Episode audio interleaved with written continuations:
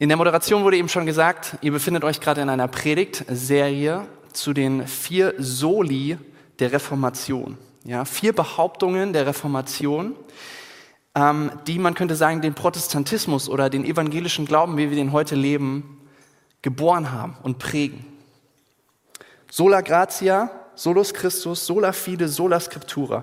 Allein die Gnade, allein Christus, allein der Glaube, allein die Schrift. Und heute wollen wir uns eben diesem Thema Solus Christus widmen.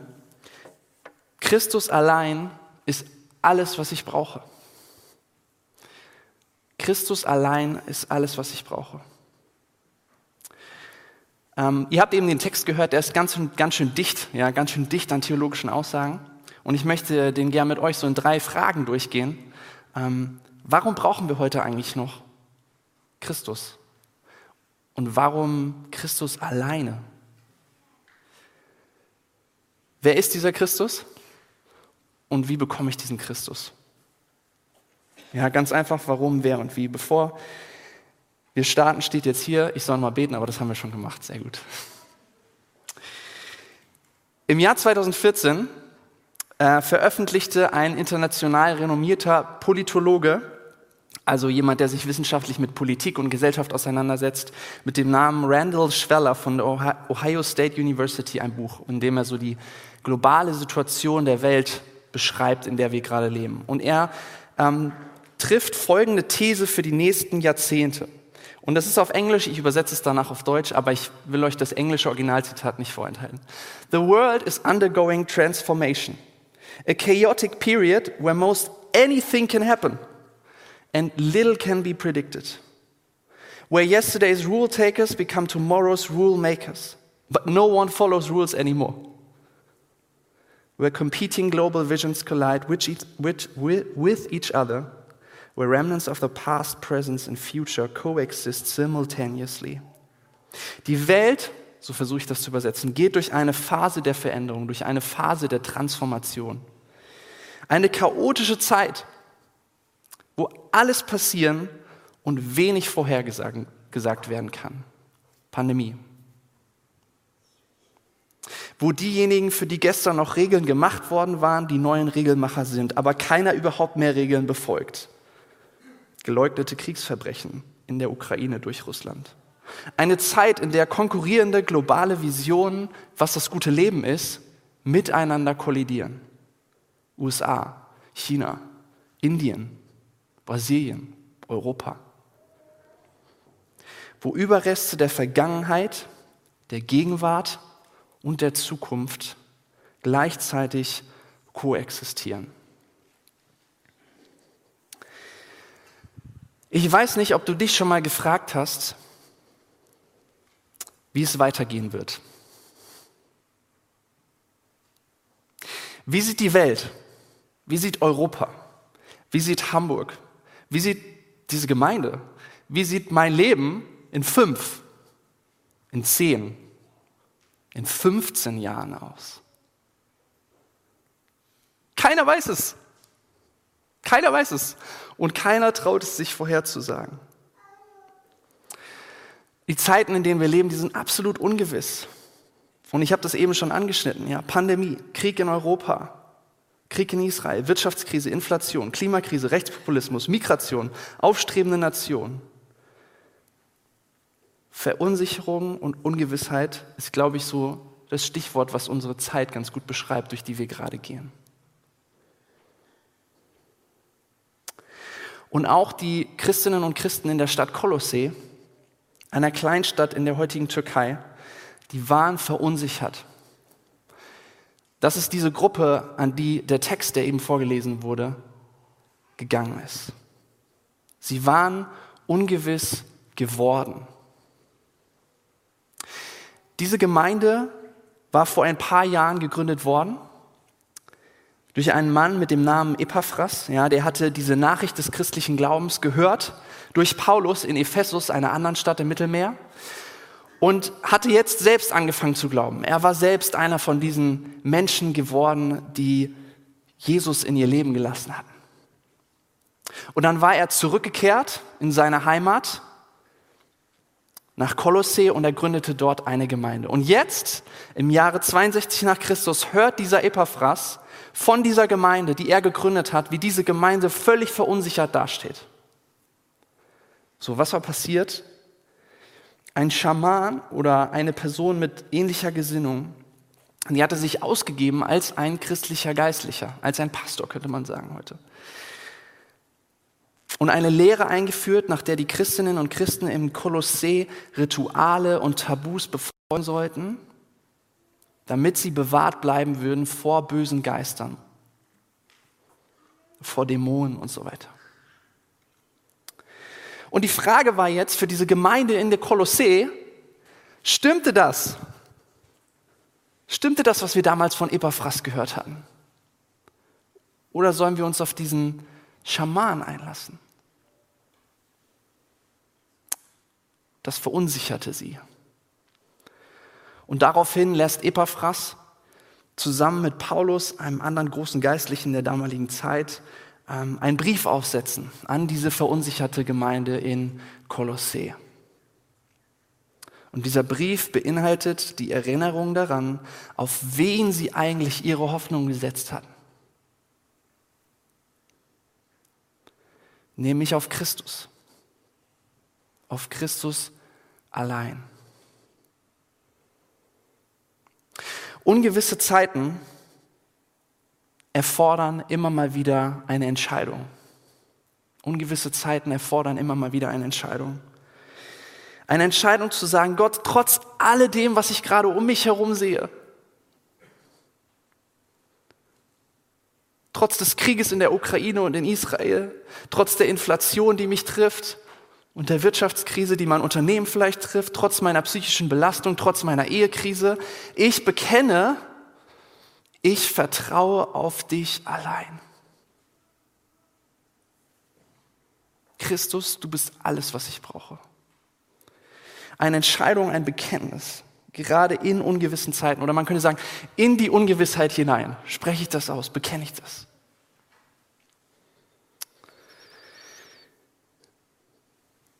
Wer ist dieser Christus, von dem behauptet wird, dass er allein genug ist?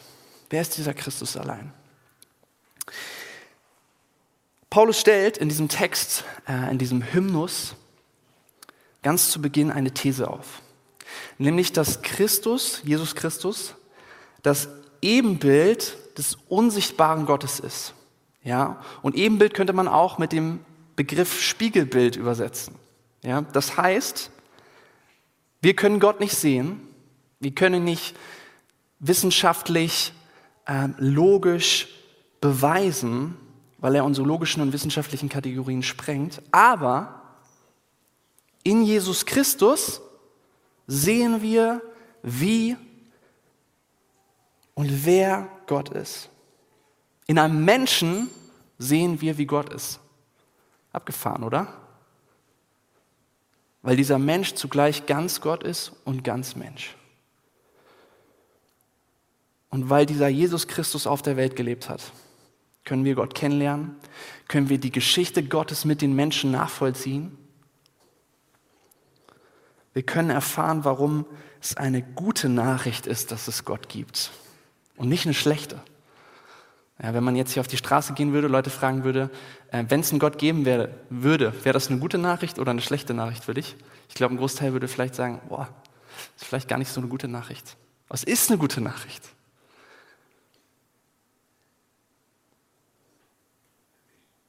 Paulus geht hier die gesamte Geschichte Gottes mit den Menschen in diesem Text, das ganze Evangelium, die ganze Nachricht von Christus durch.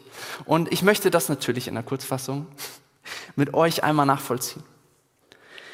Paulus sagt, nächste Folie, durch Christus allein ist alles geschaffen. Vers 15. Er ist der Erstgeborene vor aller Schöpfung. Er ist der Erst, Christus ist der Erstgeborene vor aller Schöpfung. Ja? Dieses Erstgeborenen-Dasein, dieser Begriff Erstgeborener, meint hier nicht in erster Linie ähm, etwas Zeitliches. Hier geht es um ein Autoritätsmerkmal. Ja, es geht nicht in erster Linie um die zeitliche Dimension.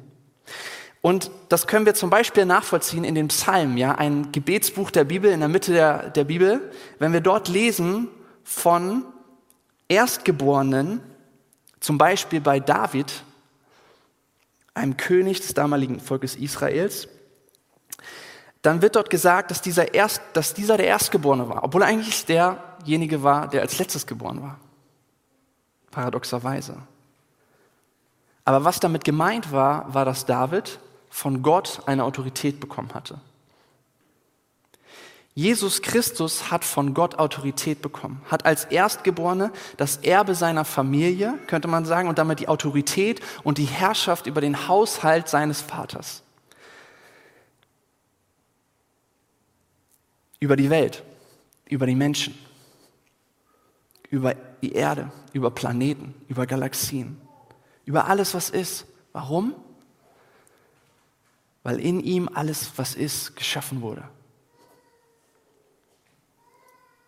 Und an der Frage, wer alles erschaffen hatte, entschied sich in der damaligen Kultur, wer die Macht hatte über alles. Wir stellen diese Frage vielleicht heute in diesem Wording nicht mehr so, weil wir uns als viel zu aufgeklärt betrachten. Aber auch wir modernen Menschen, glaube ich, fragen uns heute, woher kommen wir? Vielleicht nicht so sehr, wer hat alles erschaffen, aber woher kommen wir eigentlich? Im DESI in Bahnfeld in Hamburgs Westen, da wird jeden Tag daran geforscht. Sind wir nur zufällige Zusammenstellungen aus Atomen, aus Molekülen und leben durch chemische Reaktionen? Oder hat das Leben von Menschen wirklich einen Sinn?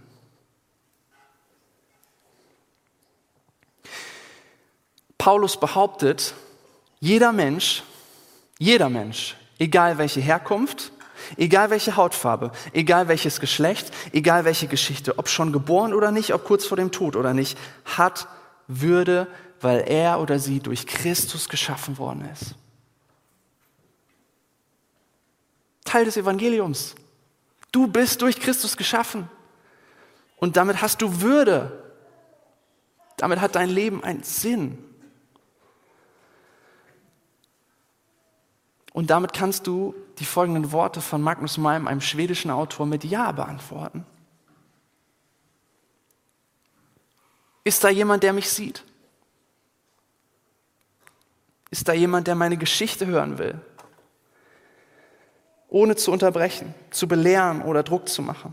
Ist da jemand, der Interesse an mir als Mensch und nicht nur an Einsatz und Ergebnis hat? Ist da jemand, der mich versteht, ohne dass ich mich die ganze Zeit erklären oder verteidigen muss? Ist da jemand, der mich annimmt? Ja, da ist jemand, weil du durch Christus geschaffen worden bist. Erstes Kapitel der Geschichte. Aber es gibt ein weiteres. Zum Evangelium gehört eben auch, diesem Christus, dem ich mich verdanke, der meinem Leben Würde verliehen hat, diesen Christus als alleinigen Herr in meinem Leben anzukennen. Zu sagen, allein Christus ist für mich wichtig in meinem Leben. Damit habe zumindest ich manchmal ein Problem. Und auch darauf geht Paulus in diesem Text ein. Vers 21. Ihr seid darin eingeschlossen. Früher lebtet ihr fern von Gott fern von Gott. Und eure feindliche Haltung ihm gegenüber zeigte sich in all dem Bösen, was ihr getan habt. Die Grundhaltung von uns Menschen gegenüber Gott ist, dass wir uns von ihm entfernten. Und im Originaltext steht dort ein Begriff, ähm, ein Wort, von ich denke, dass es gut beschreibt, was das meint. Entfremdung. Entfremdung. Wir sagen allzu oft nicht Christus allein, sondern wir sagen ich allein.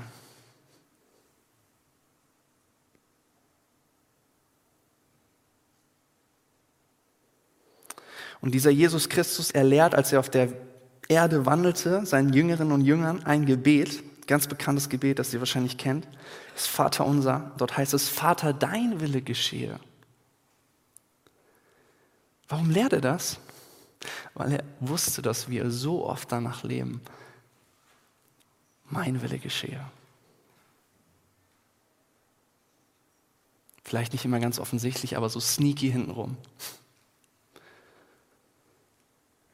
Und damit entfremden wir uns paradoxerweise nicht nur von Gott, sondern auch von anderen Menschen und von uns selbst. Denn nur bei Gott und mit Gott können wir wirklich Mensch sein. Die Bibel nennt das Nicht-Anerkennen von Gott als Gott Sünde.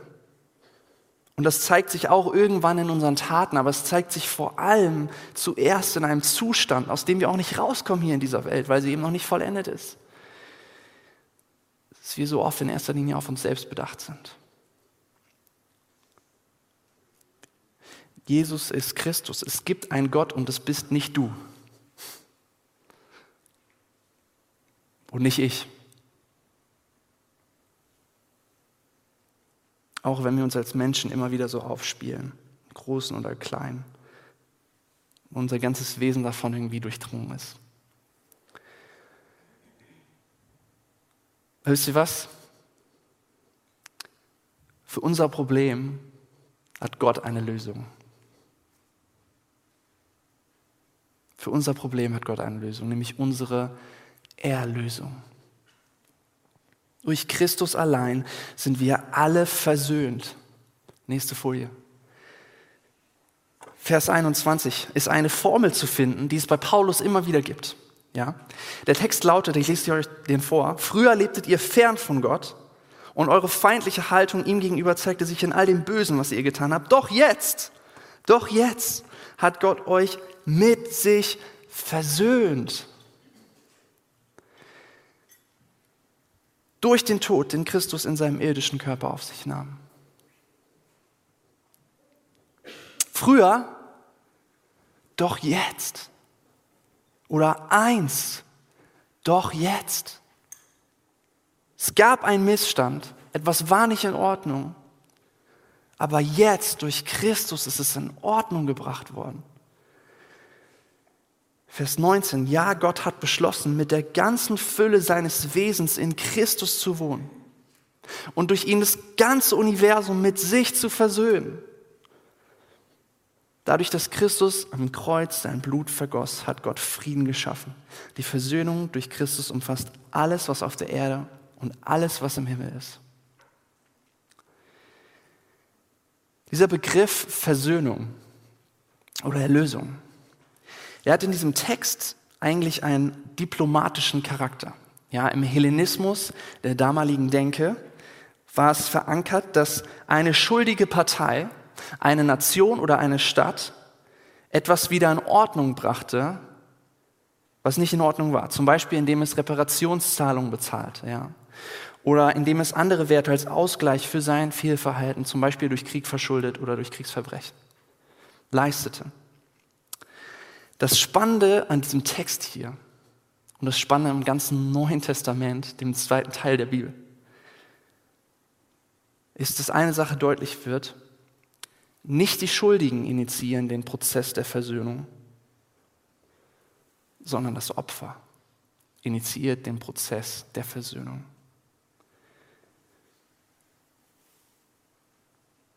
Nicht wir wollten Versöhnung, sondern Gott wollte Versöhnung. Das war für Paulus glasklar. Ja, an anderer Stelle, Römer 5, Vers 8 heißt es, Gott erwies seine Liebe dadurch, dass er für uns starb, als wir noch Sünder waren. Als wir noch Sünder waren. Ja, ein Bekannter von mir, der hat sich das auf den Arm tätowiert, diesen Vers. Als wir noch Sünder waren. Und so oft können wir das nicht verstehen. Wir denken immer, wir müssten den ersten Schritt machen. Dass wir die Rechnung gleichen müssten.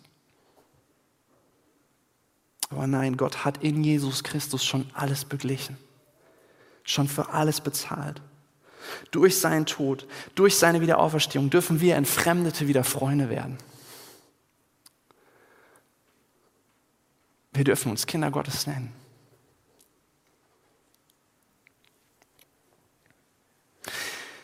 Vielleicht ging dir das früher so, dass du gerne in die Arme deiner Eltern gesprungen bist als Kind. In die Arme deiner Mutter oder deines Vaters. Ja, ich habe das geliebt. Und ich habe nicht vorher gefragt, Papa, kannst du bitte deine Arme ausstrecken? Mein Papa hatte die Arme ausgestreckt, wenn er mich gesehen hat und ich wollte runterspringen. Vielleicht ging es dir aber auch ganz anders als Kind. Deine Eltern haben nicht die Arme ausgestreckt oder deine Eltern waren nicht da. Es ist umso schwieriger, das zu verstehen, dass Gott seine Arme ausstreckt und sagt, ich habe schon alles getan. Spring, vertrau mir.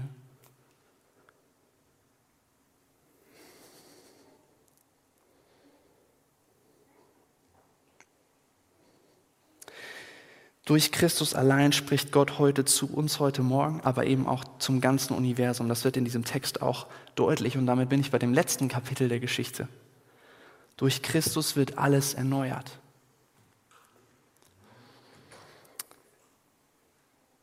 Vers 18, weil Christus der Erstgeborene nicht nur der Schöpfung, sondern auch der Toten ist, fängt mit ihm die Erneuerung an die Erneuerung dieser Welt, das Königreich Gottes, Jüngerinnen und Jünger Jesu, die mit ihm unterwegs sind und die mit ihm als ihrem Herrn Jesus Christus leben und durch die Gott diese Welt erneuert. Und genau wie die Jünger am Kreuz damals nichts von der Versöhnung wahrgenommen haben, die haben nichts gecheckt, nichts verstanden, können wir so oft die Erneuerung in dieser Welt nicht sehen. Und doch vertrauen wir darauf, dass Jesus diese Welt neu machen wird und schon dabei ist und mit Kreuz und Auferstehung damit angefangen hat. Christus allein kann diese Welt erneuern, keine künstliche Intelligenz, keine Nation, kein Wirtschaftsmodell, keine progressive Vision von Gesellschaft. Christus allein kann, will, wird und ist schon dabei, diese Welt zu erneuern. Offenbarung 21. Daraufhin sagte Christus, der auf dem Thron saß, sehe, ich mache alles neu.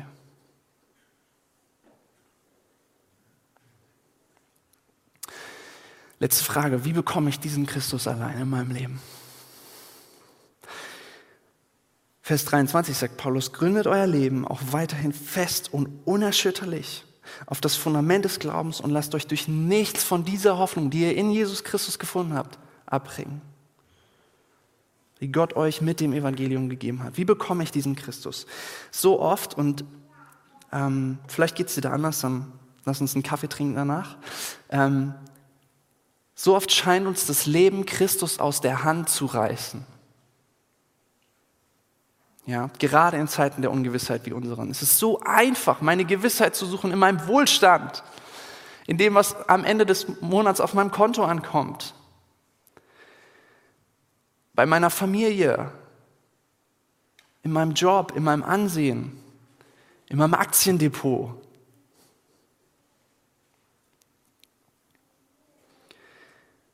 Und wie bei den Kolossern gibt es Dinge, die dir und mir das Vertrauen in diesen Jesus Christus rauben wollen.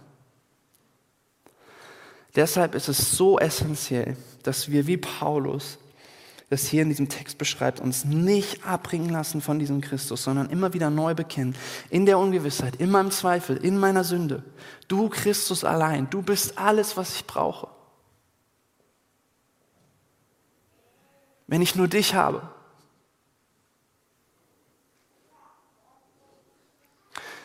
Und das ist nicht einfach.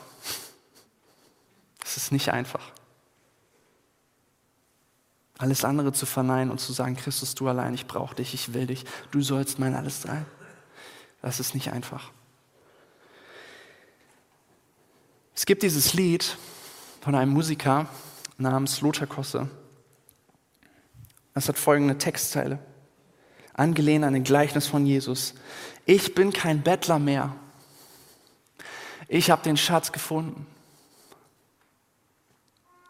Du bist so viel mehr. Du bist das Gold in meiner Hand, Jesus Christus. Diese Zeilen beschreiben, was passiert, wenn wir erkennen, wer dieser Jesus Christus wirklich ist. Dass er alleine ausreicht. dass er allein alles ist, was ich brauche in meinem Leben.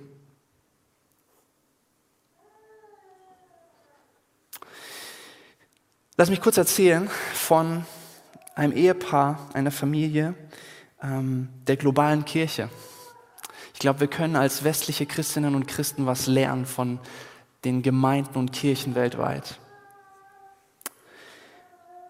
Ein Ehepaar, was ähm, in der Provinz Henan lebte, im Norden Chinas. Nächste Folie. Ähm, ein Mann mit dem Namen Liu Zening, auch Bruder Yun genannt, und seine Frau Deling. Chinesischer Pastor, der 1958 im Norden Chinas ähm, oder in den 1960er Jahren im Norden Chinas aufwächst, von Gott gerufen wird, allein in Christus alles zu finden und Pastor zu werden in China. Und er wusste, was das bedeuten würde. Es würde Verfolgung bedeuten.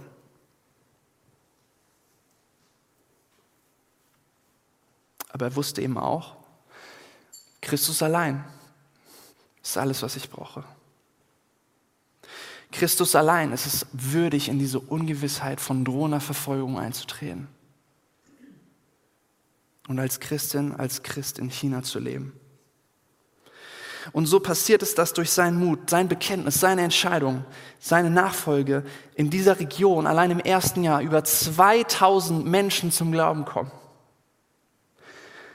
Und hunderte Menschen werden nachts getauft, weil es tagsüber zu gefährlich war, auf den gefrorenen Seen, weil man möglichst weit weg musste von Zivilisation. Und wisst ihr was, die Menschen, die getauft wurden, die haben danach gesagt, das Wasser war voll warm.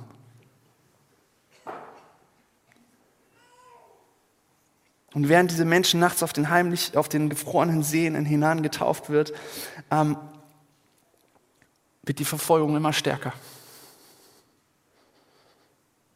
Hetze, Folter, Unsicherheit für ihn und seine Familie und trotzdem die Gewissheit Christus allein. Jesus Christus allein ist mein Schatz, er allein ist es würdig, dass ich auch hier in China bleibe und Verfolgung und Folter erleide. Ich will von Männern und Frauen der globalen Kirche lernen. Und ich wünsche mir von Herzen, dass in 10, 15 Jahren nicht von äh, Bruder Jon und seiner Frau Deling erzählt wird, sondern von Menschen in Deutschland, die gesagt haben, hey, Christus ist alles, was ich brauche und ich gehe diesen Weg. Ich folge ihm nach. Deshalb gründe ich auch dieses Projekt mit meiner Frau.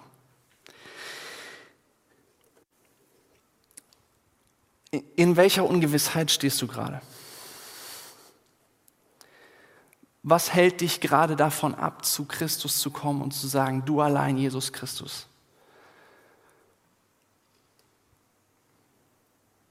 Vielleicht ist es deine psychische Gesundheit, die dich zweifeln lässt an der Güte Gottes. Vielleicht Krankheit, vielleicht Erlebnisse der letzten Monate, vielleicht die aktuelle Weltlage, vielleicht die Ungewissheit in deinem Job.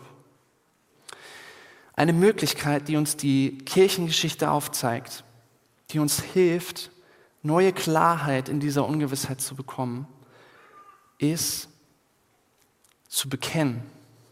Die Übung des Bekenntnisses. Und ich möchte gerne dir heute Morgen die Möglichkeit geben, ein Bekenntnis zu dir selbst auszusprechen, zu den Menschen, die hier in dem Saal sind, aber auch gegenüber Gott. Und im Zuge dieser Reformation vor 500 Jahren ist ein äh, Buch entstanden, ja ein Buch, was sozusagen die Grundlagen des christlichen Glaubens äh, beleuchtet, nämlich der Heidelberger Katechismus. Das ist so ein theologisches Buch. Und dort heißt es, nächste Folie, was ist dein einziger Trost im Leben und im Sterben? Dass ich mit Leib und Seele im Leben und im Sterben nicht mir, sondern meinem getreuen Heiland Jesus Christus gehöre.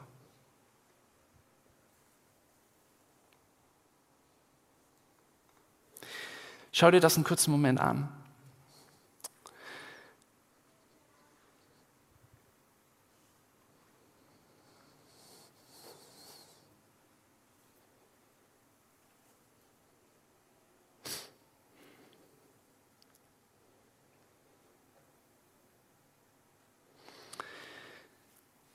Ich möchte heute Morgen das Angebot machen, diesen Satz, der danach der Frage steht, als Bekenntnis heute Morgen auszusprechen. Und ich werde die Frage gleich formulieren. Und dann darfst du mit eigenen Worten, während wir diesen zweiten Teil des Textes lesen, darauf antworten und das aussprechen. Dass ich mit Leib und Seele im Leben und im Sterben nicht mir, sondern meinem getreuen Heiland Jesus Christus gehöre. Okay? Danach bete ich noch, lass uns kurz dafür aufstehen und danach haben wir eine Zeit der Anbetung.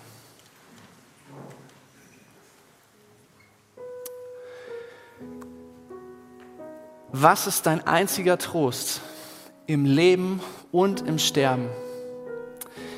Betet gerne mit, dass ich mit Leib und Seele im Leben und im Sterben nicht mir, sondern meinem getreuen Heiland Jesus Christus gehöre. Herr Jesus, das bekennen wir heute Morgen. Nicht aus unserer Kraft, aber weil du uns Glauben schenkst heute Morgen. Du allein bist alles, was wir brauchen. In dir haben wir Würde, in dir haben wir Wert. Von dir haben wir uns entfernt. Aber du hast den Weg bereitet, dass wir zurückkommen dürfen zu dir, in deine Arme springen dürfen, dir vertrauen dürfen und sagen, Herr, du bist alles, was wir brauchen in unserem Leben. Christus allein. Und mit dir wünschen wir auch, dass, wünschen wir uns, dass diese Welt erneuert wird, dass Hamburg erneuert wird. Danke für diese Gewissheit heute Morgen. Du allein bist alles, was ich brauche. Amen.